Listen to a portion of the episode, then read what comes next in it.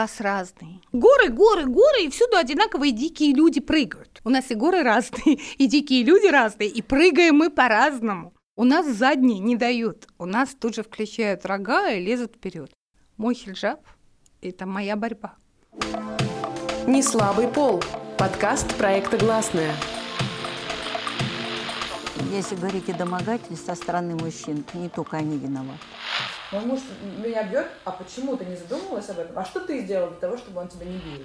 Там существует глагол теперь «харасить». Как? Харасить. Но только не надо из этого делать миф, что у нас острейшая проблема с насилием в семье. Цифры должны были быть другие.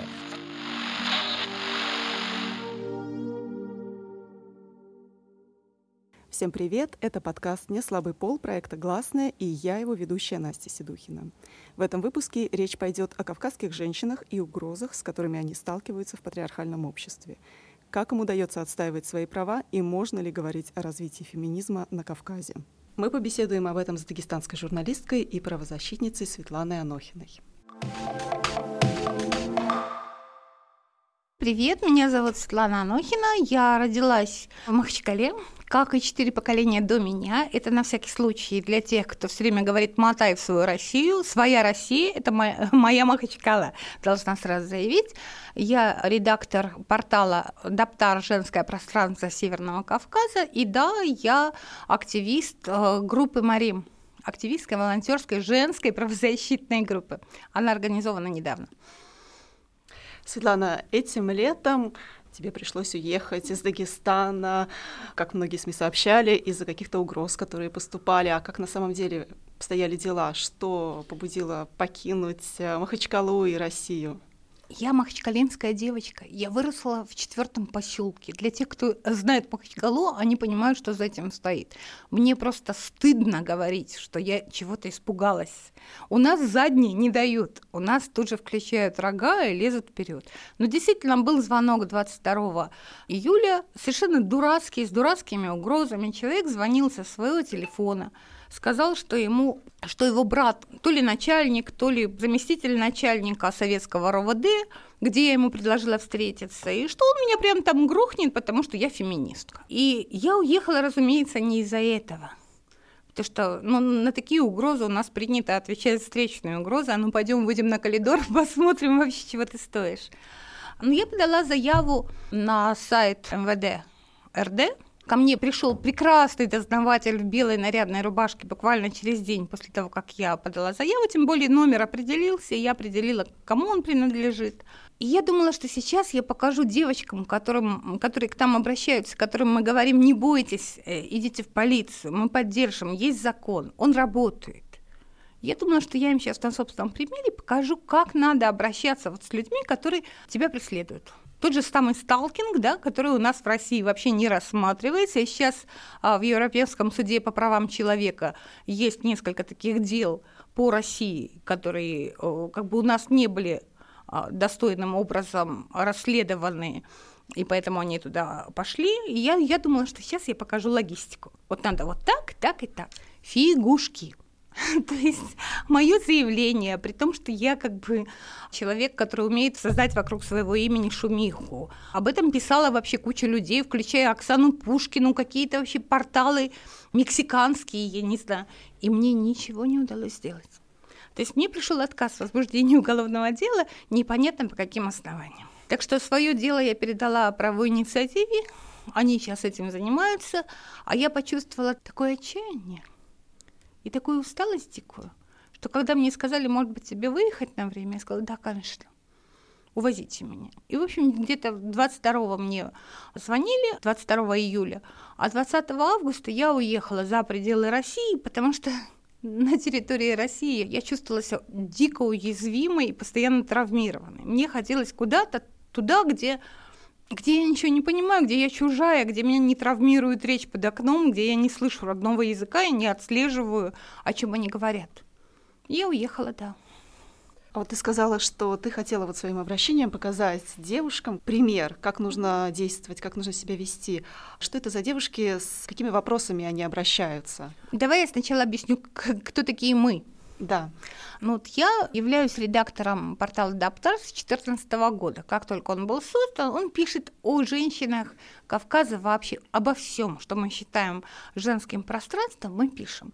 Это как проблемы страшные, дикие, вроде так называемого убийства чести, или шантажа, или домашнего насилия, или того же самого женского обрезания. Эту тему мы пожалуй, вот на современном пространстве медийном в 2016 году мы первые подняли. Так мы пишем о победительнице, мы просто пишем обо всем, что касается женщин. В том числе мы пытаемся дать возможность высказаться и мужчинам, потому что мы же не существуем в отдельном пространстве. У нас там есть возможность помогать и юридически, и психологически людям, которые обращаются. То есть на портале написано, вот по таким вопросам обращайтесь. Мне, конечно, приходилось этим заниматься, потому что я знакома и сотрудничаю, и люблю, и дружу с кучей правозащитных женских организаций. И тут вот год-полтора, по-моему, назад или два – мы познакомились с Марией Алиевой. Она блогер. Она девочка из Дагестана, которая живет в Москве. Она сначала, значит, вела блог этнический, была такая просто красивая девочка в национальных одеждах, очень ярких, очень четких. И ее, как и меня, потому что она пишет о женщинах, ее затянула тема правозащиты. Тебя всегда затягивает. Если ты о чем-то пишешь постоянно, и тебя эта тема волнует, рано или поздно тебя затянет в область правозащиты. И мы с ней объединились. Мы с ней объединились, потому что каждый из нас обращались люди. Некоторое время мы были вдвоем, где-то полгода, потом присоединилась третья девочка, потом мы присоединили еще нескольких. Это все в WhatsApp-группе. Мы не пытались создать НКО, мы просто создали группу, в которой были люди неравнодушные и готовые помогать и пытались решать вопросы, вот, с которыми к нам обращались. И вот так вот возникло, то есть где-то в, в июле этого года, вот как раз когда мне звонил прекрасный юноша, возникло понимание, что нужно уже назваться, чтобы люди понимали, куда они обращаются. И мы назвали свою группу «Марим», я вообще была изначально за то, чтобы дать название какое-нибудь очень позитивное, легкое, которое бы говорило о легкости, о веселье, о радости котором была бы энергетика, но, к сожалению, я поняла, что никак не смогу избавиться от своих триггеров, и мы назвали группу «Марем» в память о Марем Алиевой, ингушской молодой женщине, которой, в судьбе которой, в общем-то, весь трэш, который может обвалиться на кавказскую женщину, воплотился, и которую до сих пор с 15 года не нашли ни живой, ни мертвой. Что за трэш? О чем идет речь? Ее похищали, ее похитили с целью замужества. Муж ее избивал. За непослушание он отрезал ей фалангу пальца, он обрел ей полголовы. Она, по ее а, словам, он совершал сексуализированное насилие в отношении дочери от первого брака, а, которую потом нашли погибшей, застрелившейся, но стреляла она, она правша, пистолет был в левой руке. Она бежала, она получила убежище в Белоруссии, потом она была э, здесь, в Москве, в кризисном центре, ее убедили вернуться к нему, он ее все время э, разыскивал с детьми, она бежала, ее убедили вернуться к нему, сказав, что он поклялся на Коране, что значит он ее не тронет, и там за него поручилась масса аксакалов, седобородых прекрасных козлов, я прошу прощения, которые сказали, мы отвечаем за то, что он больше тебя пальцем не тронет. И она вернулась, потому что э, женщине кавказской очень трудно быть беглянкой. Она воспитана уже вот в том режиме, а, что вокруг родня. Эта родня может быть э, доставучей, она может раздражать, но, но это родные люди. И ей быть оторванной от своих корней очень тяжело. И она вернулась. Она поверила, вернулась и пропала навсегда. Нашли только окровавленный фен и пряди ее волос на ковре. Это дело до сих пор а, в Европейском суде по правам человека. Вы были против того, чтобы она возвращалась? Я не была против. Мне в какой-то момент, меня как человека с Кавказа, попросили с ним побеседовать, а чтобы как бы достоверность ее рассказа оценить. И я побеседовала. И мне показалось, что она привирает, что нет такой серьезной угрозы для ее жизни. И я этим своим идиотским мнением поделилась с людьми, которые как бы, меня попросили вот об такой услуге. Потом меня 150 раз уверяли, что мое мнение идиотское, так и осталось идиотским, и никто его всерьез не принял, это никак не повлияло на ее жизнь, ее все равно взяли как бы в кризисный центр. Но я же помню, что я не поняла, я не увидела. Я не оценила. Мы сейчас таким сталкиваемся. Человек обращается с какой-то просьбой, мы думаем, господи, да он насочинял, она насочиняла, но такого трэша просто концентрированного быть не может, там вранье. И почему она такая спокойная? А потому что человек, который находится в ситуации домашнего насилия, у него верх и низ меняются местами. У него искаженное совершенно восприятие себя и мира. Он может говорить а, вещи, которые разумный человек, оценивая со стороны, воспримет как нечто придуманное, нафантазированное, а на самом деле это просто в нем говорит, он, он говорит изнутри кошмара. Поэтому мы воспринять это всерьез не можем, а мы неправильно это оцениваем. И вот я настояла, чтобы мы назвались Марем, чтобы все время себе напоминать. Ты идиотка, которая утром встает, заваривает себе чай и знает примерно, как будет идти ее день, которую никто не может побить просто так вот в три часа дня, потому что три часа дня и надо кого-то побить, ты просто не можешь понять, как там все работает, и ты должна помнить об этом. Ты должна помнить, ты не имеешь права проходить мимо каких-то обращений, просто потому что они тебе кажутся, ну, немножечко как бы недостоверными. В Марем обращается очень много да, таких женщин с судьбами, жизни похожей на, на, Мар, на жизнь Марем. Обращается огромное количество людей с совершенно разными проблемами. К сожалению, вот мы бы иногда и хотели, когда нам говорят, да чем вы там занимаетесь? Нам бы и хотелось вот эти вот скрины обращений в э, директ Инстаграма нашей группы, Марем группа она называется в Инстаграме, выложить и показать, но мы не можем, потому что это частные истории. Когда я начинаю рассказывать друзьям ну, часть того, с чем имею дело, либо просто вот они присутствуют при том, как я работаю, они говорят, ты в этом ужасе живешь? Бросай все нафиг. Мы в этом живем, нас 9 э, девушек. Мария Малиева, которая поступает большее количество вообще обращений. Она блогер, у нее инстаблог называется «Дневники Горенки». Я, еще несколько девочек э, из Дагестана, а, есть барышня из а, Чечни, барышня из Ингушетии, которых мы не называем, потому что там все сложнее. Если в Дагестане мы больше защищены, то в Чечне и Ингушетии это просто, ну, ну мы не имеем возможности их имена назвать. При этом ты, Светлана, упомянула, что в Дагестане все равно полиция остается безучастной. Получается, в Чечне и в Ингушетии ситуация еще сложнее. Ну, я тебе скажу так, мне кажется, что по всей России полиция скорее на стороне, сейчас это принято называть автор насилия, но мне не нравится формулировка, на стороне мужчины, на стороне насилия. Жертве нужно доказать, что она жертва. И у нее спрашивают, если ты жертва, почему ты не рыдаешь, а смотришь так спокойно? То есть вот тот стереотип, согласно которому жертва должна быть вся убитая, она должна быть стрёмная, она должна рыдать, постоянно сморкаться в подол.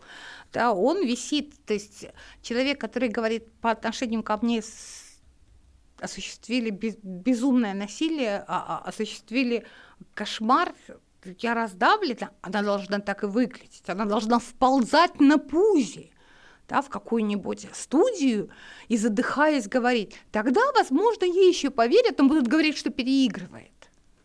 Они не понимают, что защита бывает разная, что человек для того, чтобы себя защитить, он может быть даже вульгарен, потому что ему же нужно как-то сохранить самоуважение, да, достоинство, ему он не может показать себя раздавленным. Вот я не могу сказать, что мне страшно, в Махачкале, хотя мне иногда становилось страшно. Я буду говорить, да плевать я хотела на эти все угрозы. И это будет отчасти правдой, а отчасти неправдой. В то же время вот девушек из э, Ингушетии, из Чечни вы не раскрываете э, в своем центре. Да. Получается, что там даже страшно пойти в Там Кавказ разный. Когда вот из, из Москвы смотрят на Кавказ, вам кажется, что у нас что? У нас горы, горы, горы, и всюду одинаковые дикие люди прыгают. У нас и горы разные, и дикие люди разные, и прыгаем мы по-разному. Чечня, в Чечне есть один закон – Рамзан. Закон Рамзан. А Ингушетия, там странная смесь адатов – это традиционное право, и шариата – это исламское право. Светское право там вообще не рассматривается, но вот чтобы понять, как это проявляется, давайте вспомним историю про слитое видео.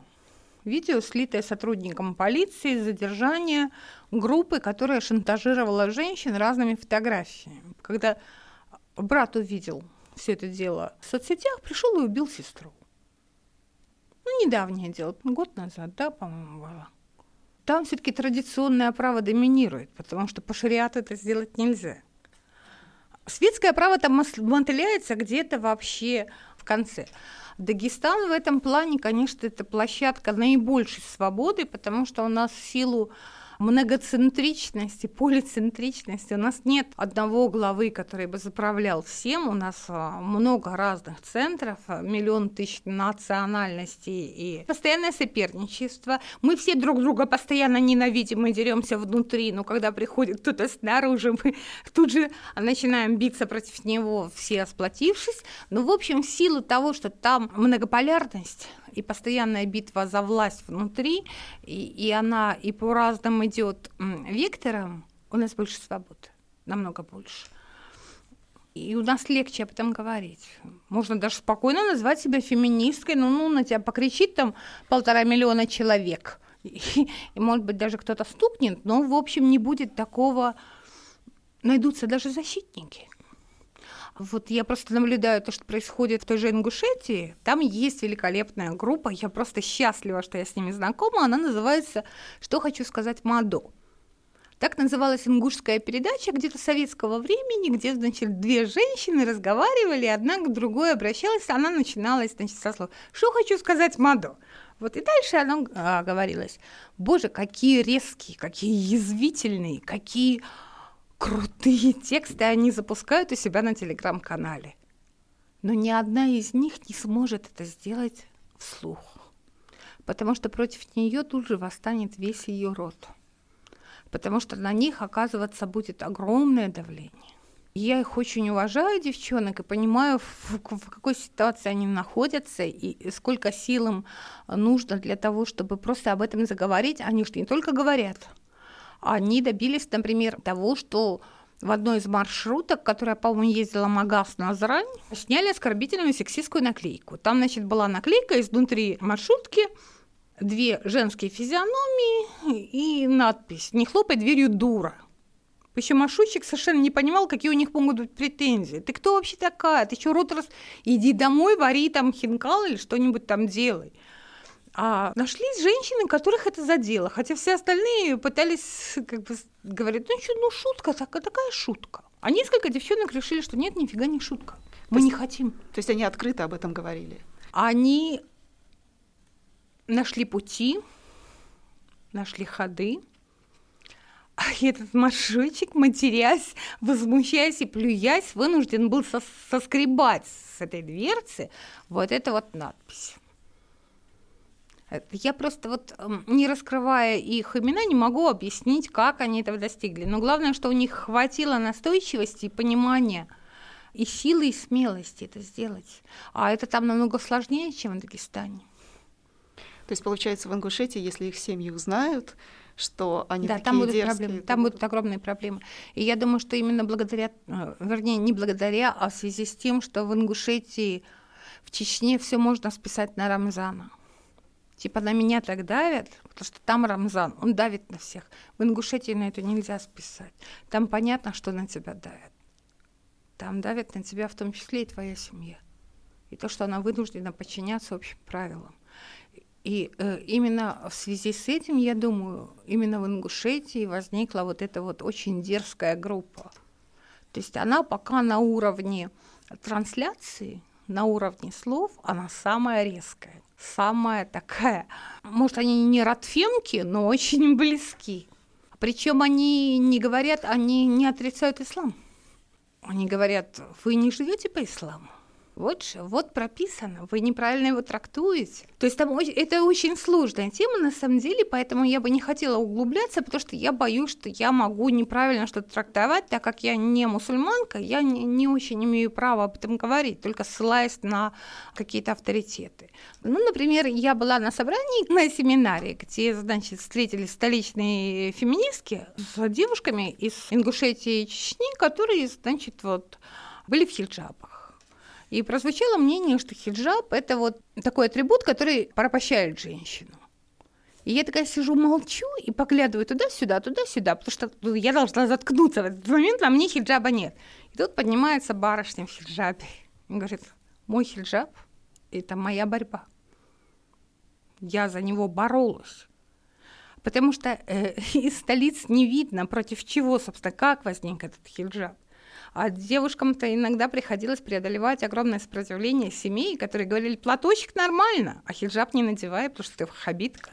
И это против патриархатного устройства семьи такой шаг, и он иногда требует огромного мужества. Оттуда, от вас, это не видно. И вот это вот явление вообще ну, мало описано, и все, кто на эту тему пишет, я, я все внимательно читаю, мне ужасно интересно, как это все развивается, как они мыслят и куда они мыслят. Еще можно упомянуть Северокавказские республики, там Северную Осетию, Кабардино-Балкарию, там есть свои особенности. Северная Осетия э, немножечко для меня отдельно. Там вот есть прекрасная организация СОС, там Агунда Бекоева это все затеяла, когда была убита Регина Гагиева. Ее заколол муж.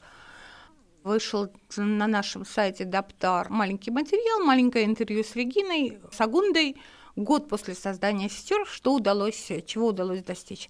Они занимаются аналитикой. У них, к сожалению, нет ресурсов. Они хотят открыть шелтер, но не имеют возможности, они не понимают, как это сделать. Оказывается, такие попытки уже были предприняты. Но, в общем, пока они могут заниматься только аналитикой, предоставлять психологическую и волонтерскую помощь. В Кабардино-Балкарии никаких кризисных центров нет вообще как класса. Я специально этим занималась, поэтому я с уверенностью говорю. Мой корреспондент брал по моей просьбе интервью у людей, и кризисных центров нет. Государство считает, что нам это нафиг не надо, что мы вполне защищены. Ну, в общем, мы сейчас видим волну сопротивления принятию закона о профилактике домашнего насилия и о том, что творится в связи с этим. И понятно, что на Кавказе это приобретает гипертрофированные формы, как и все. У нас все приобретает. У нас носы больше, чем людям положено, волос больше. Мы кричим громче, размахивая руками шире. У нас все так. И, и, разумеется, противодействие вот, принятию такому, такого закона, оно у нас происходит ярче и травматичнее, пожалуй, агрессивнее. Говоря про домашнее насилие, ну, в принципе, обсуждается, да, вот а, насколько жертвам тяжело уйти от абьюзеров. На Кавказе, наверное, это еще тяжелее из-за семьи, которая да. очень сильно давит. Семья часто просто не принимает.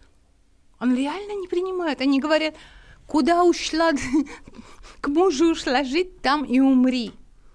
И иногда вот нам приходится заниматься медиацией, то есть мы э, связываемся с родными. Вот недавно Марьям, ей пришлось говорить с родителями девушки. То есть мы-то понимали опасность, а они ее не видели. И она говорила с родителями девушки, даже с дедушкой девушки, чтобы убедить, что ее, ну, ей нужно позволить дать вернуться. Причем там не было ребенка, обычно ребенок бывает препятствием, вот, а там даже ребенка не было. Мы просто говорили, в нашей семье не разводились. Вот куда а, ушла замуж, там и сдохни. А насколько вообще развод возможен на Кавказе? Очень возможен. На самом-то деле очень возможен, но он даже и в традиционном кавказском обществе, ну, во всяком случае, в дагестанских, был очень возможен. Мы, ну, я, я делала массу интервью, и там были прекрасные сельские женщины, которые раз по 7-13 выходили замуж. Ну, реально, да? Но это смотря где, что за общество. Но вообще, вот если брать, смотря в каком ракурсе мы это рассматриваем, мы рассматриваем это по датам, по традиционному праву или по а, шариату. Если по шариату, то женщина должна быть замужем. То есть там это все-таки приветствуется, да? Хоть ты 250 раз выходишь замуж, там просто приветствуется, чтобы женщина была, ну, условно говоря, под защитой, значит, она должна быть замужем. На самом-то деле и в адатном праве это приветствуется. Но есть что-то глубинное, патриархатное, которое рассматривает несколько браков как а, признак некачественности женщины, сомнительности ее нравственности, которая требует от нее вот какого-то соблюдения неписанных правил. Это оно какое-то хтоническое, на мой взгляд, необъяснимое ничем рационально. А если говорить вот о заключении браков, это просто вот такое огромное событие. Как браки заключаются на Кавказе? Возможно ли вообще браки по любви? Вот что пришла девушка, говорит, мама, я влюбилась, хочу вот за этого парня выйти замуж. Насколько это возможно? Конечно, возможно. Теоретически. Еще раз говорю, Кавказ разнообразен. Тут возможно все, что угодно. Бывали очень комичные случаи, когда как бы свадьба уже слажена, уже и деньги уплощены за банкетный зал, и подарки сделаны, и все и вдруг невеста сбежала, зараза. Что делать? И дают ее младшую сестру. Были и такие истории, а, были разные истории. Но я сомневаюсь, что, в общем, ситуация, когда девушка приходит и говорит, мама, я хочу за него замуж, она очень типичная, но что парень настаивал, говорил, я хочу на ней жениться и засылал сватов, то да, это вполне может быть. Но опять же, может быть такое, что парню говорят, нет, братан, кого бы ты там не любил, мы вот это не примем, а вот из нашего рода девушку-то нет, и женишься. И бывает, что он на ней женится, он к ней не притрагивается, чтобы показать своим родителям, что я не хочу его, я не хочу этого брака, я не буду в нем жить. И это может длиться где-то года два, полтора. Чтобы родители дали Чтобы, разрешение да, на развод. Совершенно, совершенно верно. И для меня это непостижимо, честно говоря. То есть я не понимаю. Хотя я это вижу, ну, я не скажу, что очень часто, но, но вижу. Но я не понимаю, как так может быть. Но я знаю случаи, когда девушку хотели выдать замуж, и она упорствовала очень сильно, запиралась там на втором этаже, объявляла голодовку, говорила, я не пойду, я не пойду, все, я отказываюсь. Но для этого нужен характер. Для этого нужен характер и какое-то понимание себя а, и понимание своей судьбы, чтобы понять, что вот это вот решение идет против твоей судьбы. Но чаще всего, особенно в селах, брак рассматривается как? Это сделка, заключаемая между несколькими, двумя семьями. Такая вещь, как любовь, там не учитывается, даже это минус. То, что любовь пройдет, значит, все изменится, а лучше... Ну, в общем, это же не только для Кавказа характерная схема. Да, вот э, сейчас ты говоришь про это, я вспомнила Индию, когда я была в Индии, и там там практически все браки организуют родители, там больше 90% браков. И там они тоже говорят, что браки по любви — это тлетворное влияние Запада, потому что любовь заканчивается, а родители лучше знают, что тебе нужно. Вот наши браки, они навсегда. Но на самом деле браки навсегда меня как раз вот эта формулировка э, травмирует и пугает. Что значит навсегда? Для меня это вообще страшно звучит. Что значит браки навсегда? Это все? Все? Дальше смерть? Нет. Я считаю, что развод это очень хорошая форма, которая дает человеку возможность исправить то, что сделано неправильно. Ну, я понимаю и резоны, согласно которым заключаются вот такие вот браки навсегда дагестанские, но я просто очень много видела вариантов, как это развивается. Очень часто жена навсегда остается в селе воспитывать и нянчить детей, а муж навсегда уезжает в Россию, подженивается там, заводит еще одну семью и не всегда посылает деньги на своих сыновей и дочерей. Вот тут вот на меня тут же начинают наезжать и кричать, а что если позволяю, поэтому я всегда ссылаюсь на то, что это то, что я сейчас произнесла, и это я повторяю слова Айшат Шуайбовны Магомедовой. Это директор первой и последней единственной благотворительной больницы для женщин, с которой я делала интервью несколько раз, и она говорила, что это огромная и страшная вообще новая беда для сел Дагестана – алименты что мужчины часто забывают присылать на этих детей, оставленных, на жену и на детей, оставленных в селах, деньги. Что это совершенно новая какая-то вот штука, которая противоречит всему и, и ломает само понимание традиций.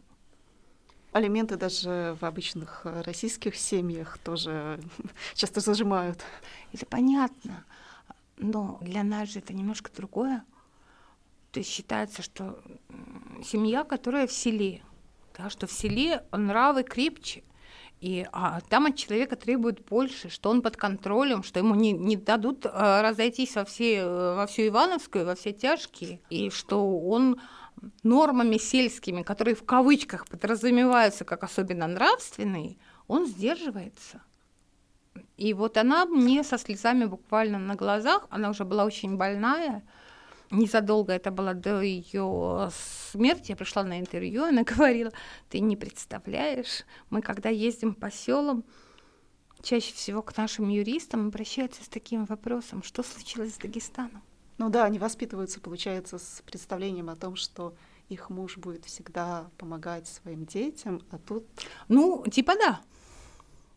Любишь, не любишь, там же это вот, вот как бы не очень играет, но то, что это твоя семья, это ты должен ты обязан, на тебе как-то мужчине лежит обязанности, это вдруг оказалось неработающим фактором. Фонд Бёля, они, значит, делали исследования сначала о женщинах, насколько женщины счастливы, а недавно они делали исследования с мужчинами, чтобы понять, как вот эта патриархатная система, насколько она удобна мужчинам. И они обнаружили, что богатые тоже плачут. То, что им очень тяжело, что э, общественные ожидания, направленные на них и требования, огромны, что они постоянно должны демонстрировать дикий мачизм, в частности, в области контроля своих сестер, жен. То есть огромное мужское политбюро чуть что бежит к ним с воплями «как допустил?», и человек теряется, то есть тут нужно иметь огромное мужество, чтобы а, противостоять. А вот что я, я очень люблю мужчин, они очень кайфовые, они прикольные, они меня сильно веселят и радуют, но они командные игроки, они статные. Я прошу прощения, если кого-то задело. И против, при, противостоять большому количеству таких же вот, вот своих, они не могут. Женщинам легче в этом плане. Женщинам легче, как ни странно. Потому что на них и так все время давят. Это ничего не увеличит. Они могут сказать, да пошли вы все. А мужчинам сложновато. Они выкинутые из мужского пространства, они оказываются в нигде. И, и, в общем, я понимаю, да, что вот чем обусловлен вот такой вот контроль, например, за сестрами и за родственницами Ингушетии, в Чечне, в Дагестане. Была даже шутка, кто-то из правозащитников мне говорил, что если чеченский юноша в течение 15 минут ни разу не глянул в телефон, значит, его сестра замужем. Я говорю, что это значит? Они говорят, ну как? А у них геолокация сестры. И они все время отслеживают, куда она пошла, в каком она торговом центре, а, вернулась ли она домой. Если он за ней не следит, значит, вот... То есть эта беда уже перекинута на мужа, значит, она замуж. И получается, вот ты упомянула как раз про вот убийство в Чечне. Это убийство чести, это получается, что позор для самого мужчины, что он допустил такое, да, своей сестрой. Я бы убийство чести а забирала в три кавычки, в три пары кавычек. Еще бы била по голове каждого, кто это произносит всерьез, потому что ни о какой чести там речи нет. Там есть убийство, ну я бы это назвала убийство по доверию, или убийство доверившегося, или убийство близкого, потому что это самый удобный способ сбагрить проблему которую ты как мужчина не можешь решить. Ты не можешь защитить, ты не можешь встать перед ней и сказать, заткнитесь все, засуньте свои языки куда подальше. Это моя сестра. Я за нее любому башку откушу, и поэтому ты делаешь то, от чего от тебя требуется. Но в Чечне сейчас все немножечко извращено. Раньше это как бы могли решать мужчины близкого круга. Отец, брат, двоюродный брат, дядя. Сейчас, когда это решают, там двоюродный плетень нашему забору, но с ксивой и силовых структур, они это делают для того, чтобы усилить собственные позиции. Предполагалось же как, что если ты поднимаешь руку на близкого человека, ты при этом переживаешь какую-то травму сильнейшую. Они не переживают ничего. Для них это лишняя звездочка на фюзеляже. Вот это вот. То есть там все перевернуто с ног на голову. Если какой-то пацан вызывает к себе женщин, чужих женщин, из чужого рода, тычет в них электрошокером, по всем законам шариатским и по адатным, ему нужно просто тут же отпиливать пилочкой голову. Ну, потому что он все, он не имеет права. Ну, поскольку там все поставлено кверх ногами, то мы наблюдаем то, что мы наблюдаем. Право уже и не адатное, и не шариатское, а право кадровское. Мы говорили еще про то, что мужчины из Дагестана уезжают на заработки вот в центральную Россию, там находят себе новых жен и забывают о своих дагестанских женах. Вот в Дагестане в самом, там, не знаю, в других кавказских республиках такое бывает, и вообще вот многоженство, насколько это, ну, насколько это реалия кавказская? Я тебе сейчас скажу страшную вещь, а я ничего не имею против многоженства. Впрочем, как и против многомужества. Я считаю, что это не дело государства совать туда свой нос, и человек жить, должен жить в той вот семье, сколько бы в ней не было мужей, жен и детей, в которой ему удобно. Единственное, что регистрировать, это, конечно, как бы неправильно. Но та вот институция, которая сейчас у нас на Кавказе, это, конечно, я очень долгое время была против и говорила, что это все вот для того, чтобы мужикам дать возможность поиграть с новой игрушкой. Там есть куча вещей, то есть все это надо разбирать. Я всегда была как бы против многоженства, типа вот, а почему, а, а что, мы тоже хотим, хотя нам, может быть, может и не надо, но на всякий случай должна же быть симметрия. А потом поняла, что в некотором плане многоженство для женщины на Кавказе это выход, это возможность родить ребенка, не отчитываясь и не показывая мужа. Ты просто говоришь, я вышла замуж второй женой. И никто к тебе уже не лезет и не проверяет, а, потому что ну, так, такие браки, они как бы свадьбой не сопровождаются. Но зато у женщины получается, появляется возможность а, родить себе ребенка и не быть оскорбляемой, никто к ней не лезет. Да, ей не говорят, что ты вот ну да, в случае, если это выбор женщины, осознанный. Да, да. А, в принципе, она может и не выходить замуж второй раз. Но вот, вот существование такой институции дает ей лазейку. И раз это полезно для девочек, то я за, за то, чтобы вот такое было. Если для девочек будет полезно противоположное, я буду за то. Я просто вспомнила, когда я была в Дагестане, мы там пересекались с мужчиной, который говорил, ну вот да, у меня вторая жена, ну а что мне было поделать? Вот моя первая жена не могла больше иметь детей, а я не хотел на четырех останавливаться. Вот у меня не было выбора. Они там типа рядом вместе живут. А, вот я скорее, наверное, может быть, про такую ситуацию. Что значит, он не хотел останавливаться на четырех? А если он не захочет останавливаться на 54? Нет, есть как бы разные как бы, отношения к этой э, проблеме. Некоторые считают, что поскольку, значит, дозволено иметь четырех жен, то не обязательно ставить в известность о новых женах э, прежнюю жену. Я тогда не понимаю немножечко вообще, о какой семье идет речь. Что это за семья, где ты скрываешь а, факт, что у тебя есть э, жена, еще одна, и от нее дети – а с другой стороны, я очень мало видела женщин, которые действительно готовы были радостно принять еще одну жену, ну разве что там такие обстоятельства, что она не может иметь детей вообще и не хочет разводиться с мужем.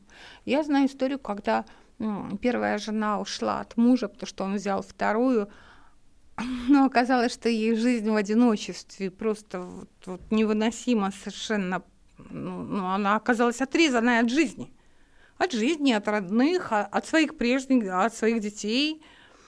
И она вернулась, то есть ей положение хотя бы вот второй, уже она стала второй, было э, предпочтительнее, чем одиночество. Но это о чем говорит?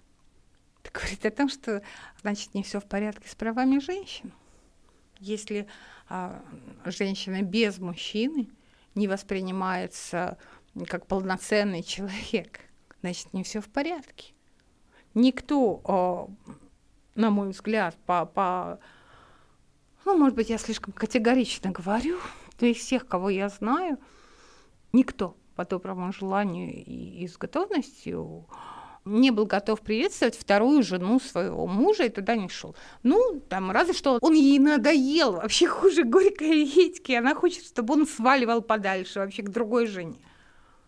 Тогда может быть. Ну тогда, может быть, стоит развестись. То есть все это внутри ситуации, которая говорит уже о несвободе выбора, об ограниченности выбора. Да? То есть когда выбираешь между а, жутким злом и таким вот средненьким, сереньким злом, ну, лучше вот это вот, чем то. Но это не выбор, это не личный выбор и, и не желание. Если говорить о свободе выбора, то какая свобода выбора у дагестанских девушек в плане замужества? Например, может девушка выйти, ну вот сказать родителям, я хочу за парня другой национальности, там, не знаю, аварка за кумыка, и, или, например, за немусульманина, если вдруг она решит выйти замуж. С каким сопротивлением она рискует столкнуться? Я считаю, что свобода выбора есть всегда, и свобода действовать, как тебе хочется, есть всегда, и любая. Ну просто чем тебе за это придется платить, и готов ли ты этим платить? Но вот семья, она может отречься от дочери своей? Вполне. Может и грохнуть. Но давай вспомним историю, когда в Германии она, по-моему, была, когда чеченская девушка встречалась с турком.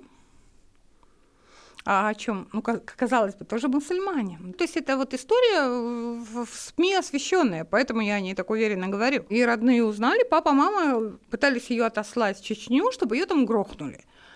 То есть она вызвала полицию. Пришла полиция, ее буквально из дома забрали. Потому что должен был приехать дядя, взять ее за шкирку, отвезти в Чечню с соответствующим продолжением. То есть может быть всякое. Но превентивное приседание перед нельзя. У меня были случаи, когда я беседовала с барышнями, они говорили, ой, у нас так нельзя. Я говорю, да, нельзя. А давай поговорим про нельзя а что будет, если ты через это нельзя приступишь? И очень часто я слышала в ответ, ну что, родители будут скандал закатят. Я говорю, хорошо, скандал, а дальше что? А ничего, бывает и такое, что а ничего, ну просто так принято. У меня есть любимая подруга одна, она прекрасна, но она из села, где принято было выходить замуж за своих. У нее были очень свободные родители, очень демократичные, и они им а, с сестрой говорили, девочки, да за кого хотите, да хоть за негров, если это не корректно прозвучало, пусть меня извинят афроамериканцы и прочие, значит, товарищи, ну, хоть за них. И что в результате? Девочка вышла за своего. Потому что пришли свататься, ей было неудобно отказать, и она понимала, что это общественно одобряемо, что ей все скажут, какая молодец, вот не то, что та, которая не за свою, а вот за своего вышла. Это при том, что родители были на ее стороне. Они были готовы ее поддержать. Но вот это вот мы же чувствуем кожей, да, кончиками волос, а, подушечками пальцев. Мы чувствуем вот эту вот электризованную атмосферу вокруг, где вот здесь дотронулся, вот там вот контачит и искрит, а вот там вот спокойненько. Вот тут тебя одобряют, а вот здесь вот на тебя напрягаются. А кавказское общество такое, где ты постоянно вот это вот ощущаешь. И она вот вышла замуж за того, за кого брак с которым был одобрен, прожила так 10 лет. И как она говорит, я прожила как проспала. То есть я заставляю себя не просыпаться. Потом развелась. Мама ее поддержала, очень защищала это всех и вышла замуж снова, и мне кажется, что вот я сейчас наблюдаю за, них, за, э, за ней с мужем, муж у нее еврей, она а, даркинка, и мне кажется, они такие счастливые. Ну вот мне так кажется. Я, я просто смотрю, и мне кажется, господи, какие вы вообще, ребята, какие вы счастливые. Как здорово, что, что у вас хватило понимания себя и понимания того, что ты не есть часть рода, что ты есть еще отдельный человек. Так что тут у кого на что хватает пороха. А кому-то и не надо больше. Тут так вот, вот свою жизнь не видят. Как родители сказали, так и будет. Если что не так, на них вина, на них ответственность. Но у нас вообще женщина с характером. В Дагестане женщины не были избалованными и такими вот, вот гаремными а, игрушками. Они очень тяжело работали.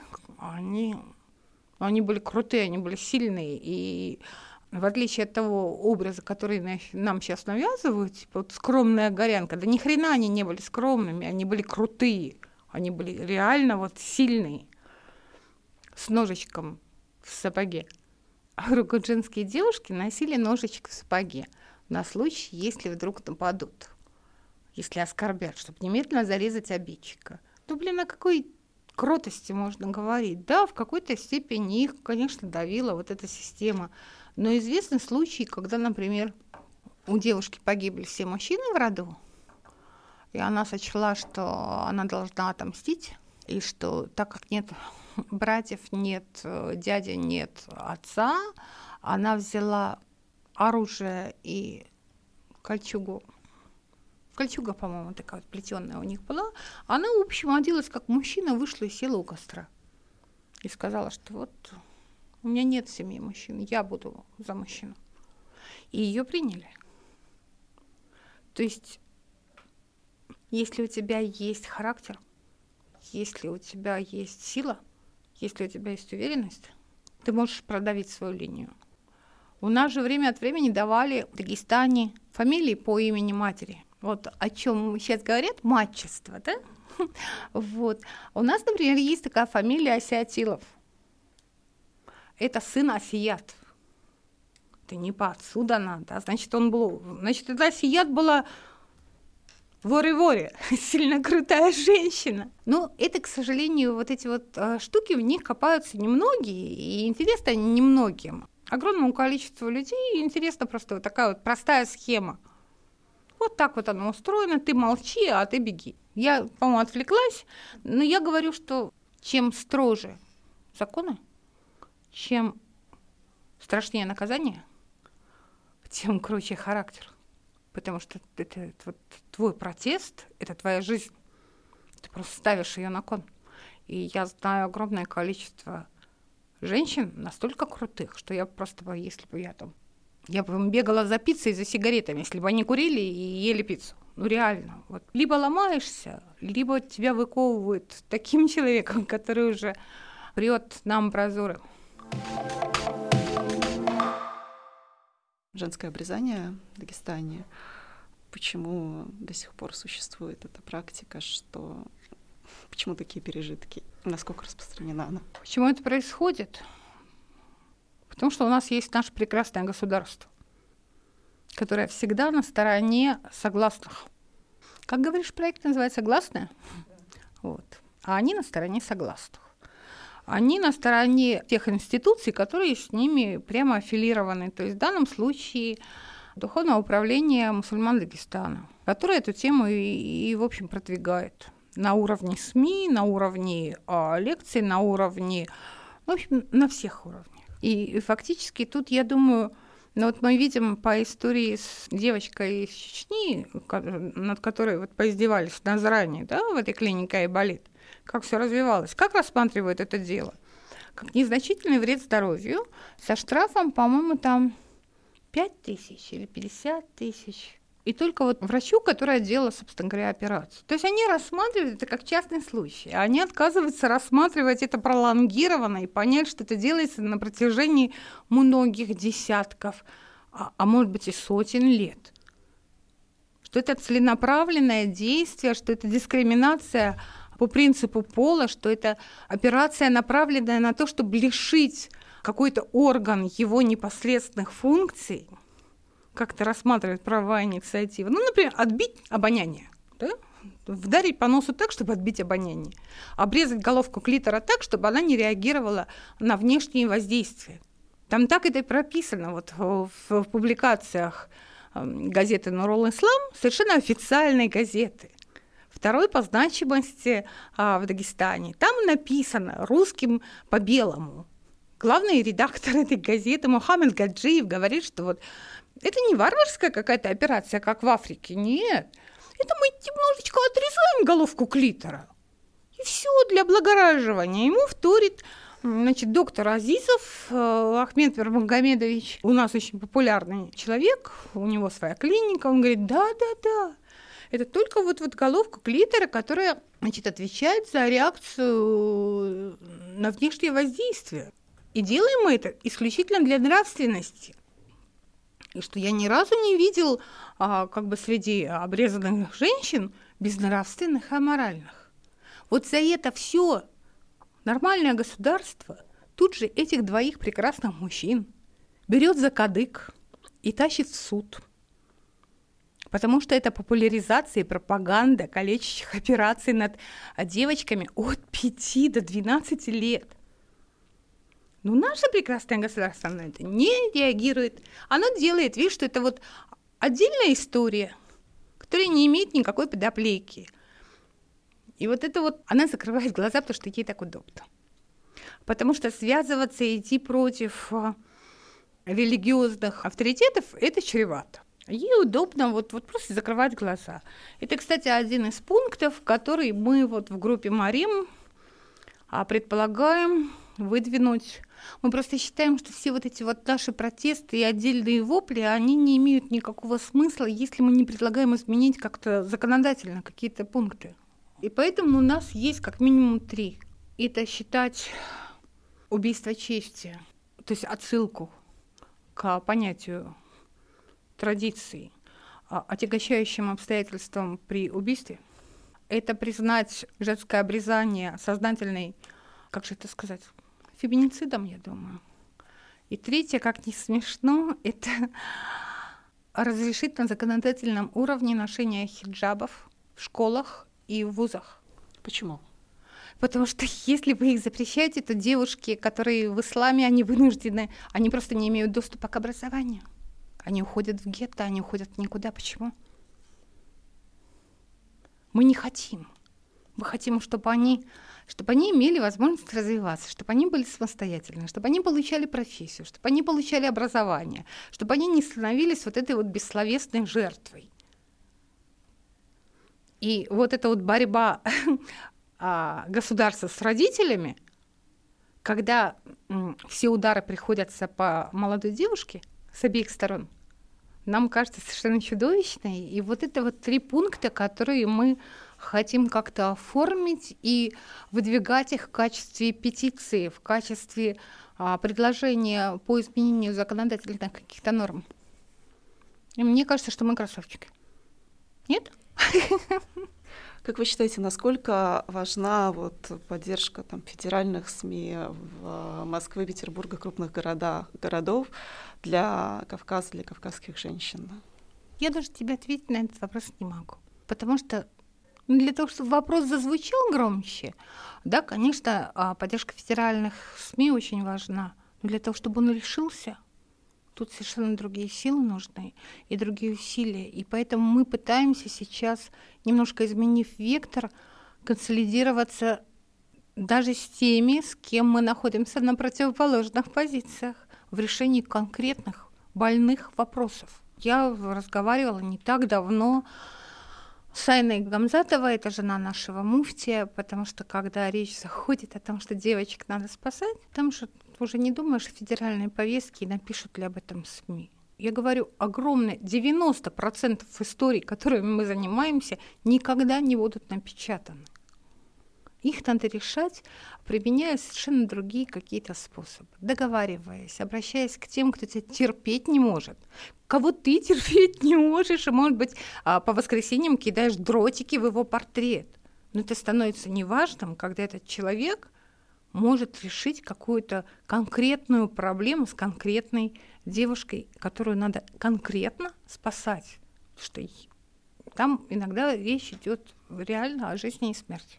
То есть мы потом, когда у нас все будет хорошо, мы определимся и с феминистками, и с федеральной прессой, а пока часто вот поддержка федеральной прессы вызывает кучу комментариев совершенно невменяемых людей, которые вроде бы за нас топят, в смысле за прогресс и за а, добро, но при этом они пользуются такой терминологией, которая вызывает у наших резкое противодействие. Они просто ненавидят и их, и нас, потому что мы послужили причиной того, что вопрос был поднят. Ну, нельзя кидаться к людям с воплями дикари, если ты хочешь спасти кого-то, кто находится там внутри. Потому что отшвырнут и тебя пинком, и того, кого ты пытаешься защитить.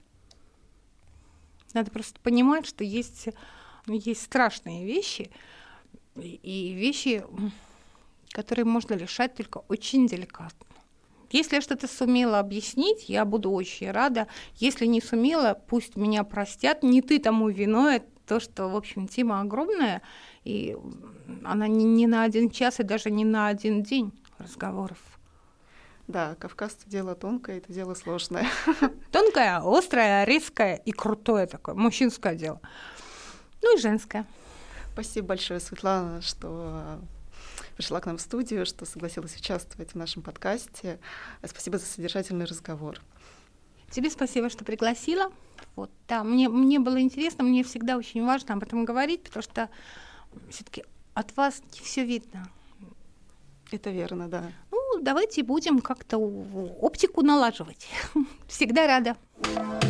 Не слабый пол. Подкаст проекта «Гласная». Если говорить о домогательстве со стороны мужчин, не только они виноваты. Мой муж меня бьет, а почему ты не задумывалась об этом? А что ты сделал для того, чтобы он тебя не бил? Там существует глагол теперь харасить. Как? Харасить.